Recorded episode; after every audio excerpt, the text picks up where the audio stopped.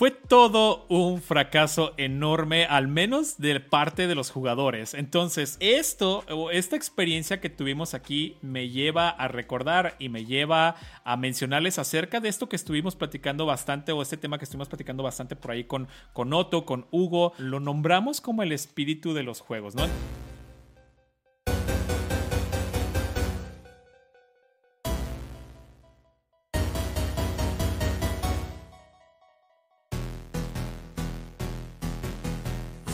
Second Podcast. El show sobre juegos de rol comienza ya.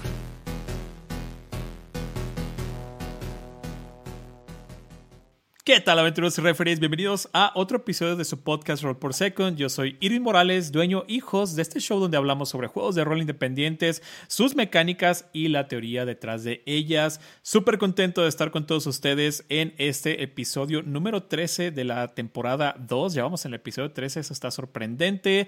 Habíamos tenido un par de semanitas sin podcast debido a que habíamos estado corriendo por allí la CobolCon, habíamos tenido la visita de Otto, estaba editando un poquito de material para YouTube, al cual me voy a estar dedicando un poquito más, como lo pueden haber notado. Incluso estoy viendo ahí la manera de poder meter algunos eh, juegos en vivo de videojuegos, pero hablando como de vieja escuela. Entonces estoy pensando tentativamente quizás los jueves, vamos a ver. Pero la cosa es que estamos súper activos, no hemos dejado de trabajar eh, prácticamente ninguno de estos días. Quizás se nos, se nos saltó un poquito el podcast, quizás nos hizo falta por allí, pero jamás paramos.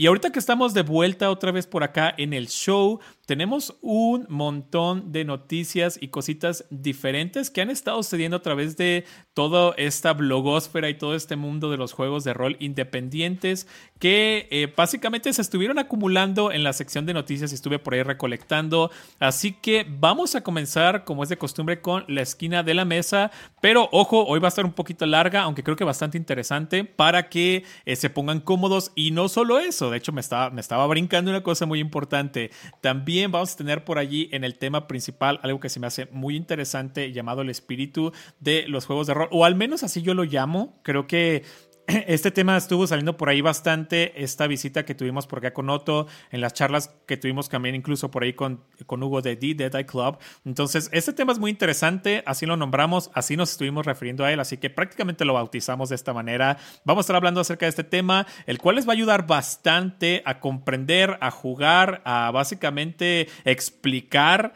eh, diferentes juegos de rol, especialmente cuando recién los estamos leyendo. Entonces, esto va a ayudar muchísimo a mejorar el nivel de juego en tu mesa. Así que pónganse cómodos. Vamos a comenzar primero directamente con la esquina de la mesa. Así que vamos para allá.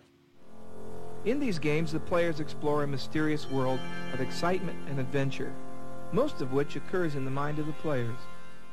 Ok, y llegamos directamente a la sección de la esquina de la mesa, que si es primera vez que nos escuchan, esta sección básicamente está dedicada a las noticias que están sucediendo alrededor de la blogosfera de los juegos de rol. Y hoy tenemos un buen puño, como lo acabo de mencionar. Eso está, está muy, muy, muy interesante. Así que vamos comenzando a checar qué noticias tenemos por acá. Eh, primero que nada, tenemos que el lanzamiento de Werewolf de Apocalypse, o sea, ya hay una especie de preventa, lo cual está genial este juego es muy querido por los fans de World of Darkness. Entonces ya tenemos esta preorden lista en la página de Renegade eh, GameStudios.com, la cual ya sabe que pueden encontrar en la descripción del video. Ahí vamos a encontrar los links para prácticamente todo. Entonces está en 55 dólares. Hay muchísima gente muy emocionada por esta versión. Tiene un arte hermoso. Y está interesante ver qué es lo que van a proponer nuevo dentro de esta entrega de Werewolf the Apocalypse. Lo cual es, es muy cool. Digo, la pasada fue Werewolf the Forsaken.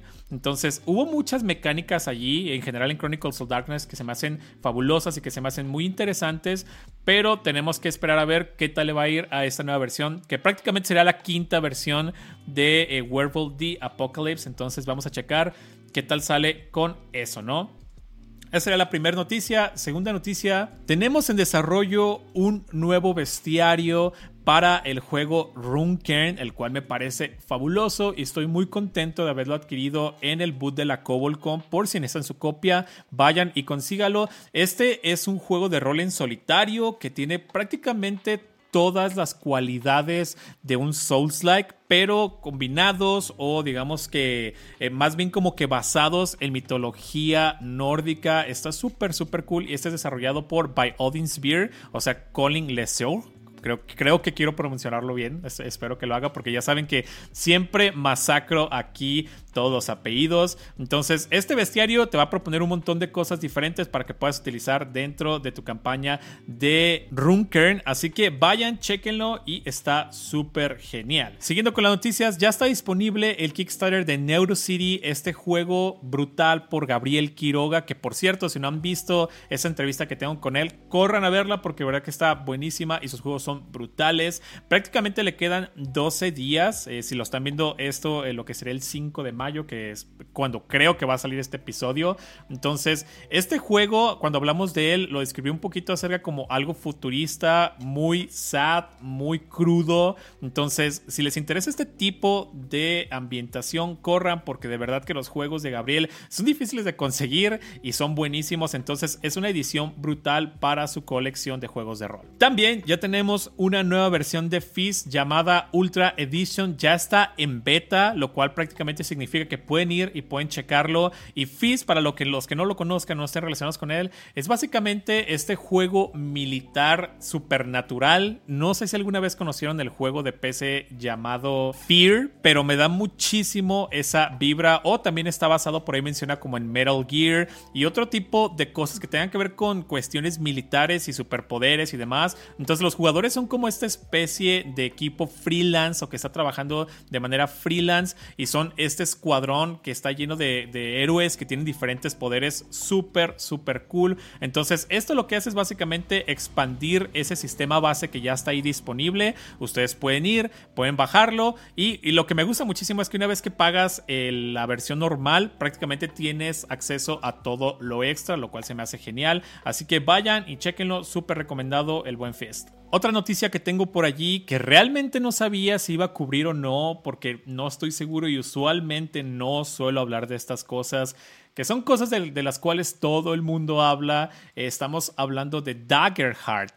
Eh, Daggerheart es básicamente la versión de juego de fantasía que va a lanzar por allí Critical Role, eh, este actual play que todo mundo ya conoce, que todo mundo ama. Entonces ellos ya se van a lanzar por publicar su propio sistema bajo eh, State of the Press, me parece que es, es, por allí. Y no solo eso, lo van a presentar en GenCon 2023. O sea que vamos a estar viendo este sistema muy, muy, muy pronto. ¿Por qué decidí mencionarlo? ¿Por qué es importante? Me parece que es importante sobre todo por la cuestión de que Critical Role eh, tuvo, me parece, digo, voy a especular un poco, pero creo que tuvieron una aproximación con Wizard of the Coast, los cuales no accedieron a darles bola o básicamente subirlos a D&D para fin de que ellos corrieran su actual play cuando recién estaban comenzando, según dice la leyenda, si no corríjanme en comentarios, pero se me hace muy curioso ver que después de que hubo todo este rechazo, después de que vimos lo de la OGL, después de que hemos visto un montón de cosas diferentes, hayan decidido subirse a publicar su propio sistema. Habíamos hablado en algún momento o se ha visto mucho en línea la cuestión de que vamos a ver esta nueva etapa en los juegos de rol después después de lo que pasó con la OGL, donde se van a proponer muchísimos, de juego, eh, muchísimos sistemas de juego diferentes y nuevos, lo cual va a ser una era pues bastante, bastante buena para los juegos de rol y aquí van a surgir muchísimos y muchísimos van a caer. Entonces tengo muchísima curiosidad de cómo le va a ir a, Daggerfall, a, Daggerheart, se llama Daggerheart, iba a decir Daggerfall, no sé por qué, pero tengo muchísima curiosidad de cómo le va a ir a Daggerheart. Eh, teniendo en cuenta todos los fans que tiene Critical Role. Entonces va a estar muy interesante ver cómo se desarrolla este juego. Siguiendo un poquito con las noticias, eh, como todos ya lo saben, Wizard of the Coast hizo otra vez de las suyas. Me da muchísima risa y se me hace muy curioso cómo la compañía sigue haciendo una cosa tras otra cosa, tras otra cosa. Y por cosas me refiero a, a errores. Se me hace muy, muy curioso que no sé qué pasa con ellos en la cuestión de cómo manejan su negocio. Es como súper sorprendente ver que sigan cometiendo las mismas y las mismas cosas una tras otra. Es súper extraño. Pero bueno, eh, para los que sepan, para los que no, hubo este drama enorme porque Wizard of the Coast le, mandó a los Pinkertons. Eh, es una básicamente una agencia de seguridad privada, detectives que fue establecida por ahí en 1850 en los Estados Unidos, los cuales pues sí, suelen ser así como que muy agresivos en la manera en la que manejan eh, su negocio también ellos, por así decirlo. Entonces, Wizard of the Coast se equivocó y envió producto erróneo de Magic the Gathering a un fan. En este caso era un productor de contenido de Magic the Gathering. Podríamos decir que un youtuber. Los detalles están ahí en línea por si los quieren buscar exactamente. Pero aquí lo importante es esto. Wizard of the Coast se equivocó, mandó material que no debería de ser revelado, que no debería salir, a un fan que compró el material y se lo enviaron por accidente, ¿no? Entonces, eh, este, esta persona hizo leak o básicamente subió el material a redes o a su, plataforma, a su proyecto, que ojo, yo no hubiera dudado en hacer lo mismo porque creo que cuando una vez que tú compras algo, así se haya equivocado la empresa, eso te pertenece a ti, entonces tú eres libre de hacer lo que quieras. Es por eso que normalmente cuando te relacionas con diferentes brands o diferentes marcas, ellos te hacen firmar un acuerdo para fin de que tú no reveles nada o ellos pueden tomar acción legal contra ti. Ojo, y digo, no es que sea abogado, pero creo que este me parece bastante obvio y bastante básico dentro de las leyes, ¿no? Entonces, Wizard of the Coast mandó a los Pinkertons para que utilizaran tácticas de intimidación contra la familia. Eh, es decir, la esposa de esta persona que prácticamente fue quien lo recibió, dice por ahí la noticia, y contra él. Entonces, fueron a amedrentarlo, para amenazarlo y pedirles que les regresara las cosas que estaba divulgando que no le, no le pertenecían porque la compañía se equivocó. Entonces, uno, aquí es donde, donde no, no me cabe en la cabeza realmente ¿Cómo es posible que después de este tipo de acciones la gente siga apoyando muchos de los proyectos de la compañía? Entonces, yo no tengo bronca, y ya lo he mencionado un montón de veces con DD, no tengo tampoco bronca en ser claro y expresar mi opinión sobre las cosas que no me gustan en línea, siempre y cuando se haga de una manera respetuosa. Entonces, incluso voy a volver a mencionarlo, ya lo había dicho en otros episodios, que a mí no me guste la compañía o bla, bla, bla, no significa que la gente deba dejar de comprar, ¿no? Pero siendo honestos y siendo un poquito lógicos, ¿cómo es posible que sigas apoyando este tipo de cosas, ¿no? Sus libros, eh, y digo, hablando de, puntos claves sobre la compañía, los libros son malos, son mediocres en la cuestión de la producción y del contenido.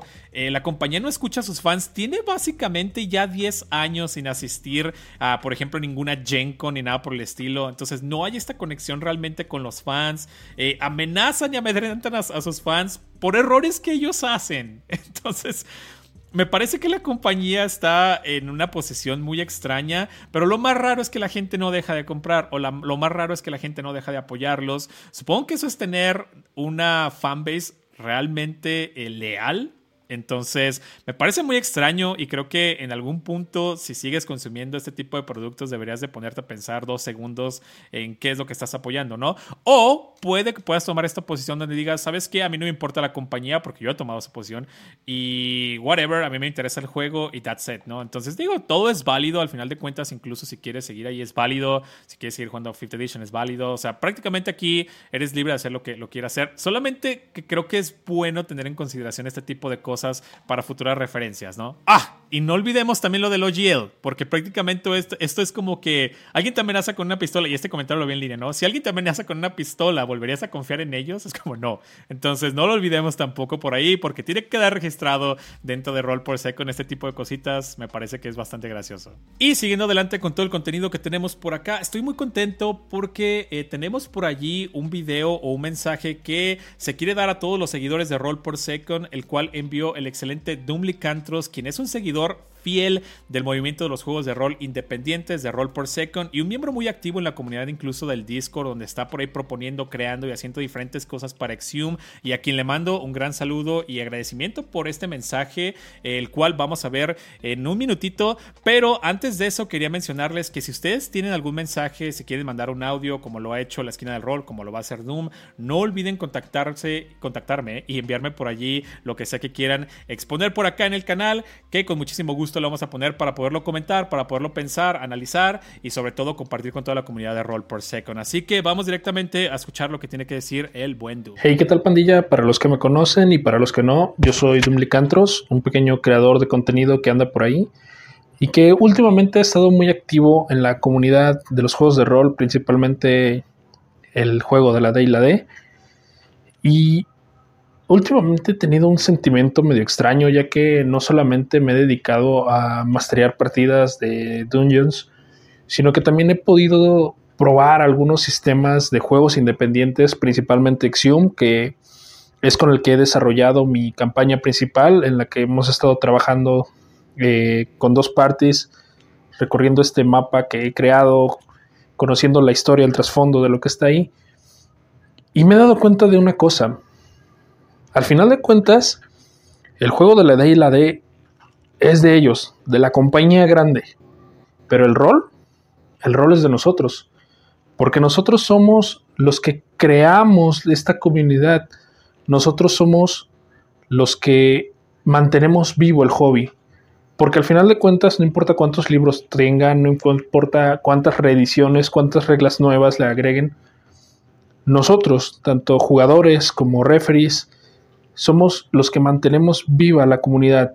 Proyectos independientes como lo que escribe Otto, sus juegos que realmente son una chulada, eh, de Irving Morales, proyectos como la Cobblecon, que mantienen viva la esperanza de este juego, pues son los que hacen que se hable de esto.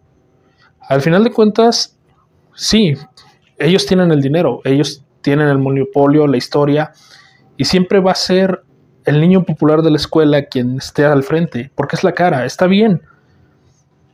Pero nosotros somos los que mantenemos vivo esto.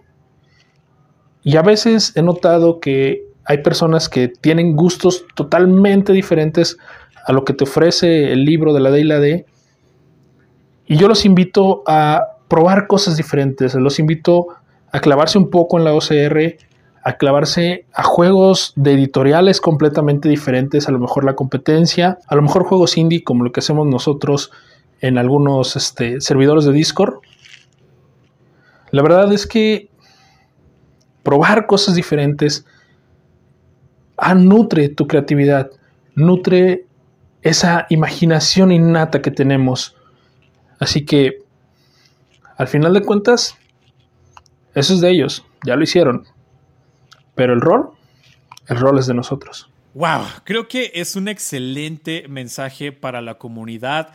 Exactamente, eso es lo que yo creo. Creo que el rol es de nosotros, ¿no? Las compañías pueden tener licencias, las compañías pueden tener derechos de ciertas eh, propiedades intelectuales. Estamos hablando de personajes, de mundos, de ambientaciones, de nombres, de cosas de dinero, por así decirlo. Y este me gusta pensarlo de esta manera, de cosas eh, que tienen que ver con dinero, con negocios y demás. Entonces, eso no es lo que realmente nos interesa a nosotros. Y ojo, hay, hay que ser muy claro en esto. Eh, que a lo mejor el rol sea de la gente, no quiere decir que a lo mejor yo esté peleado con las cuestiones de compañías. No, creo que estoy tratando de manejar a Roll por Second eh, lo más allegado a una compañía. Estamos tratando de ser profesionales, estamos tratando de brindar una especie de servicio. Estoy tratando de llevar calidad eh, en, en, lo, en, lo, mayor cantidad que puedo a las personas y estoy también recibiendo un beneficio monetario para fin de poder seguir con esto, ¿no? Entonces, no significa que odie las compañías, ni mucho menos la manera en la que las cosas deben de funcionar,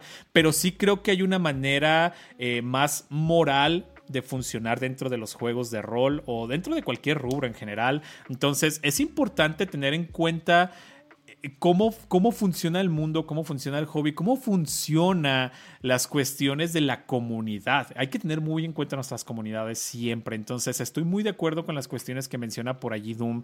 Eh, de las compañías pueden ser muchísimas cosas, pero el rol es de nosotros. Entonces, tú tienes el poder para crear lo que tú quieras. No te limites, no solamente a lo mejor te quedes clavado con solo un juego o con, solo, o con solamente consumir las cosas que esta compañía quiere que consumas para fin de que les compres. Entonces hay unas maneras muy descaradas de vender, ya las hemos hablado por acá en el podcast o en el show, pero me parece que es un mensaje muy importante y uno para reflexionar muchísimo, ¿no? Entonces muchísimas gracias a Doom, le mandamos un saludote y con esto vamos a pasar directamente a el tema principal del show, así que vámonos para allá.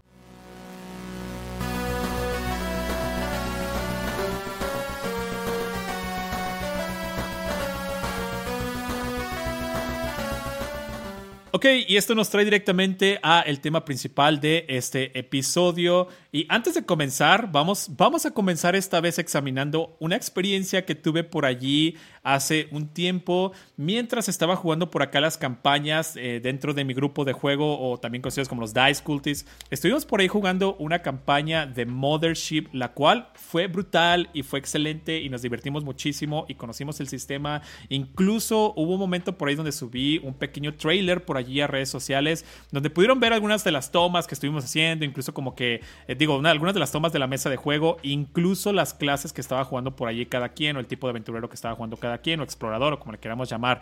Mothership es este juego de horror OSR muy popular que está por allí, eh, publicado por Tuesday Night Games, me parece, si no me equivoco. Y mientras estuvimos teniendo esta campaña la estuvimos pasando genial, hubo un momento donde cada semana estuvimos cambiando de juego y de narrador y una semana antes del juego que voy a mencionar ahorita estuvimos jugando eh, creo que Bumper the Masquerade o algún juego así como con pools de dados enormes y que estábamos tirando un montón de dados y estábamos haciendo un montón de cosas eh, heroicas. Creo que sí era Bumper porque ya saben que en Bumper cuando estás leyendo por ejemplo con humanos pues eres esta bestia esta, esta fuerza imparable que está destruyendo y haciendo lo que se le da la regalada gana mientras siempre y cuando se trate de, mortales, ¿no? Pero eh, eres esta fuerza imparable y estás tirando dados, estás haciendo un montón de cosas diferentes porque es básicamente otro sabor de juego. Entonces, cuando pasó esa semana y luego regresamos a jugar Mothership, específicamente esa sesión fue horrendo. Fue, fue, horrendo en el sentido no de que no fuera divertida, no de que no la estuviéramos pasando bien, pero fue horrendo en el sentido en el que estuvimos tratando de fiarnos muchísimo en las tiradas de dados, siendo que los porcentajes de Mothership, incluso el diseño, no está hecho para fin de poderte fiar del todo de las tiradas de, de habilidades y demás. Tengamos en consideración que es un juego OSR, el cual básicamente está buscando que tú busques soluciones creativas o que estés buscando ventajas para fin de poder lograr cosas de una manera más fácil.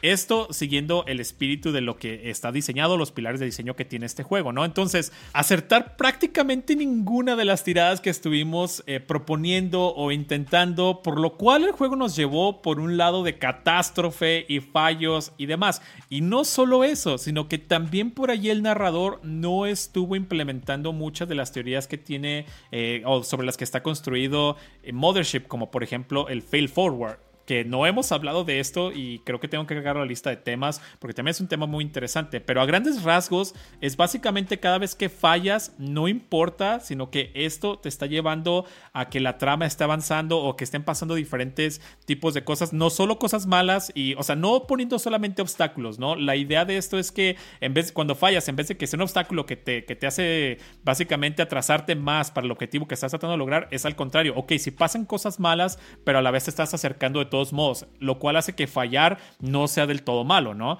Entonces, teniendo en cuenta toda esta fórmula y cosas que estuvieron sucediendo durante esta sesión, fue todo un fracaso enorme, al menos de parte de los jugadores. Entonces, esto, esta experiencia que tuvimos aquí me lleva a recordar y me lleva a mencionarles acerca de esto que estuvimos platicando bastante o este tema que estuvimos platicando bastante por ahí con, con Otto, con Hugo, el cual es, es bastante interesante y vuelvo a mencionarlo, lo nombramos como el espíritu de los juegos, ¿no? Entonces, ¿cuál es el concepto del que estuvimos hablando o de qué se trata esto?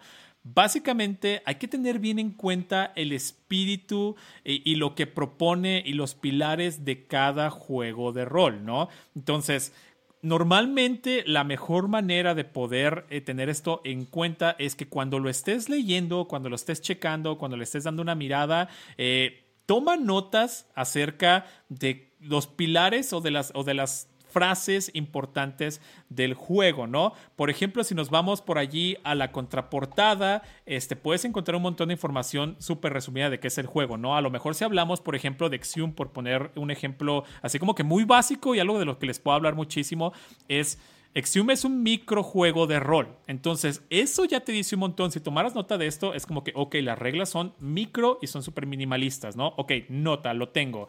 Eh, y a lo mejor tiene pilares de diseño de NSR y de otras cosas, que a lo mejor si sabes un poquito más acerca de esto, vas a tener en cuenta las diferentes raíces que están lanzando o las diferentes cosas que se están proponiendo dentro de este movimiento, ¿no? Y una vez que tengas estas notas y que tengas en cuenta de que, ok, es un juego basado en OSR, que propone mucho la creatividad, no tiene tiene muchas habilidades, por ende, es un juego de micro reglas. Quiere decir que no vamos a encontrar muchísimas reglas, ni muchísimos skills, ni, ni fits, ni cosas de estas dentro de este juego, ¿no?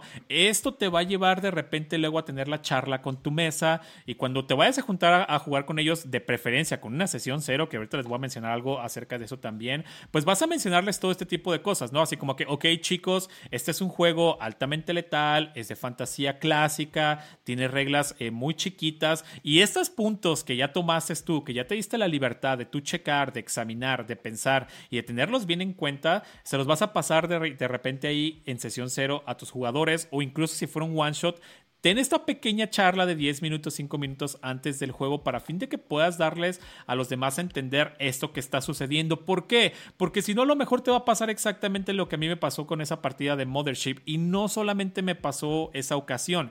Y esto fue lo que me llevó a analizar un poquito más este tema o a masticarlo un poquito más o darle más vueltas, ¿no? O por qué se me hace tan relevante este tema. Porque incluso en la última partida que tuve por ahí del juego que estoy corriendo de A Red and Pleasant Land, que es esta, esta ambientación de Alicia en el País de las Maravillas con horror, vampiros y, locura, eh, que estoy corriendo también con el sistema de Grog, que también es un sistema súper exótico, súper raro.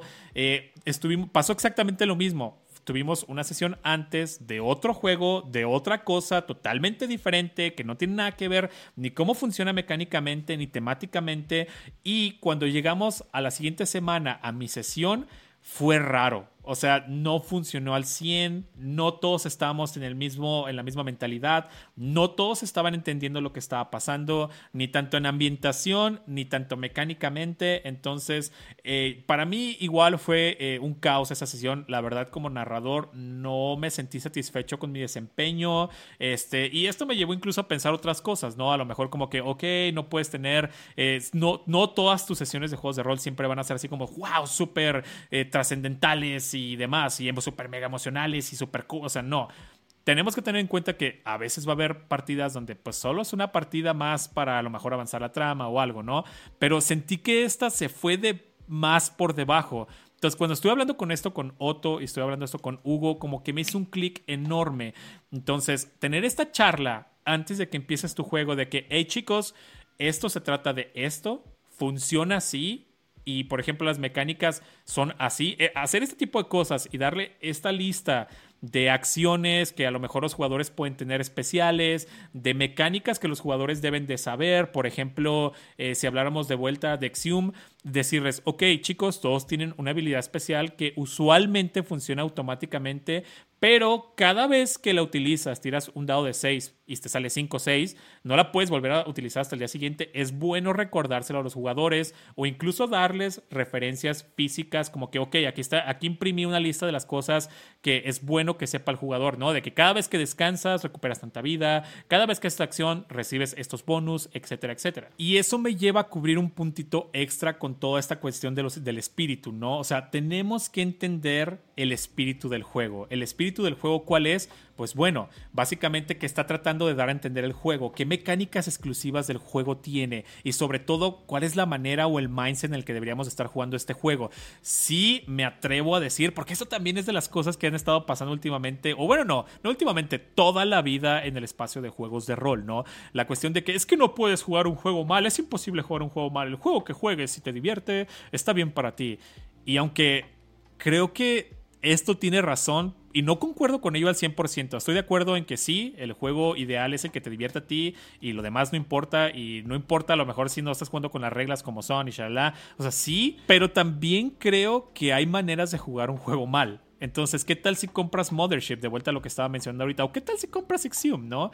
Y tú quieres jugar algo como Pathfinder y vas con la idea de que es súper de mega reglas completas y demás. No te va a divertir y no te la vas a pasar bien. Si compras también, por ejemplo, Mothership y realmente no tienes esta mentalidad de cómo funciona el OSR y por qué no tiene tantas habilidades y por qué las, las, las, las estadísticas son tan bajas y por qué, o sea, si no tienes idea de todas estas cosas, te la vas a pasar mal y sí estás jugando un juego mal. Entonces, válgame, o sea, es, raro, pero sí se puede jugar juegos mal, ¿no? Es como el equivalente a lo mejor también a que agarraras un videojuego y quisieras jugar eh, FIFA como un RPG o algo así. Digo, hay, un, hay una especie de género exclusivo para eso, ¿no? Exactamente es FIFA, ¿no? Entonces, creo que me entienden a qué me estoy tratando de referir, ¿no? Y esto es importante, pero bueno.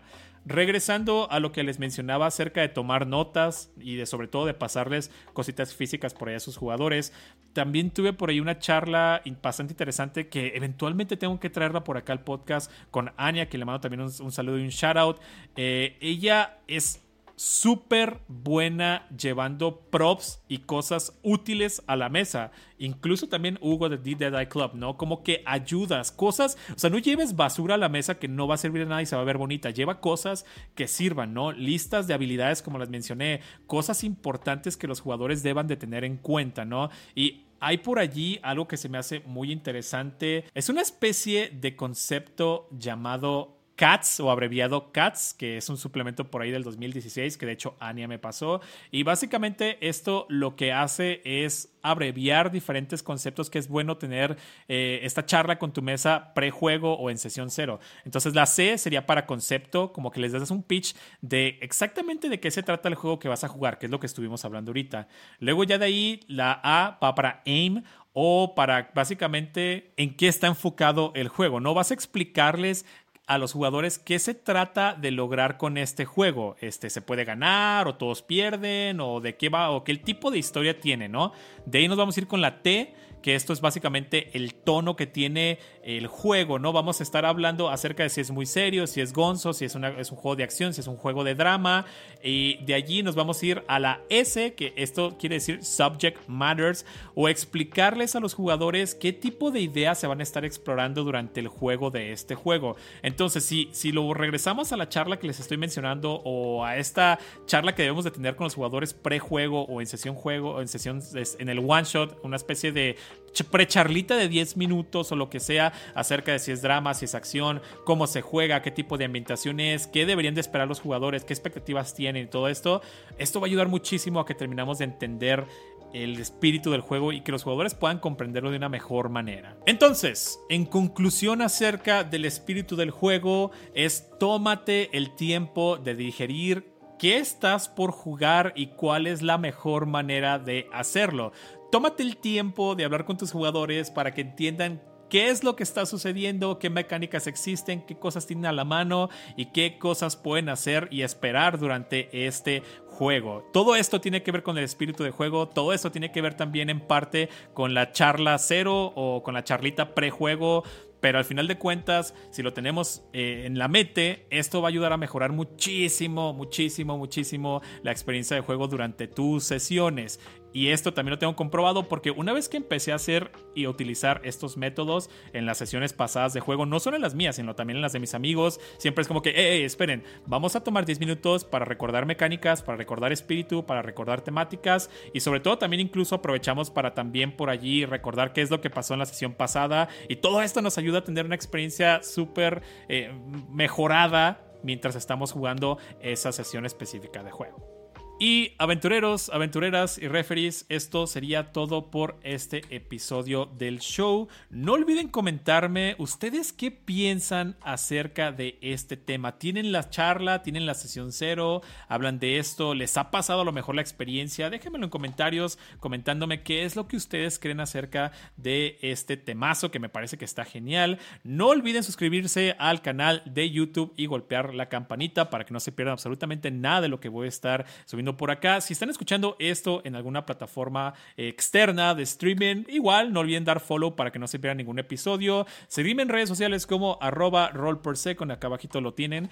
En prácticamente estoy en Twitter, YouTube, TikTok, todos lados, ¿no? Entonces, síganme, los estaré viendo bastante, bastante pronto con más contenido y sobre todo estén atentos por acá al canal de YouTube donde voy a estar subiendo un montón de cosas, vamos a estar teniendo por ahí lives, vamos a estar teniendo más invitados, porque estamos trabajando muchísimo para mejorar todo el contenido de Roll per Second y sus juegos de rol independientes. Yo soy Irving Morales y los veo hasta la próxima. Bye bye.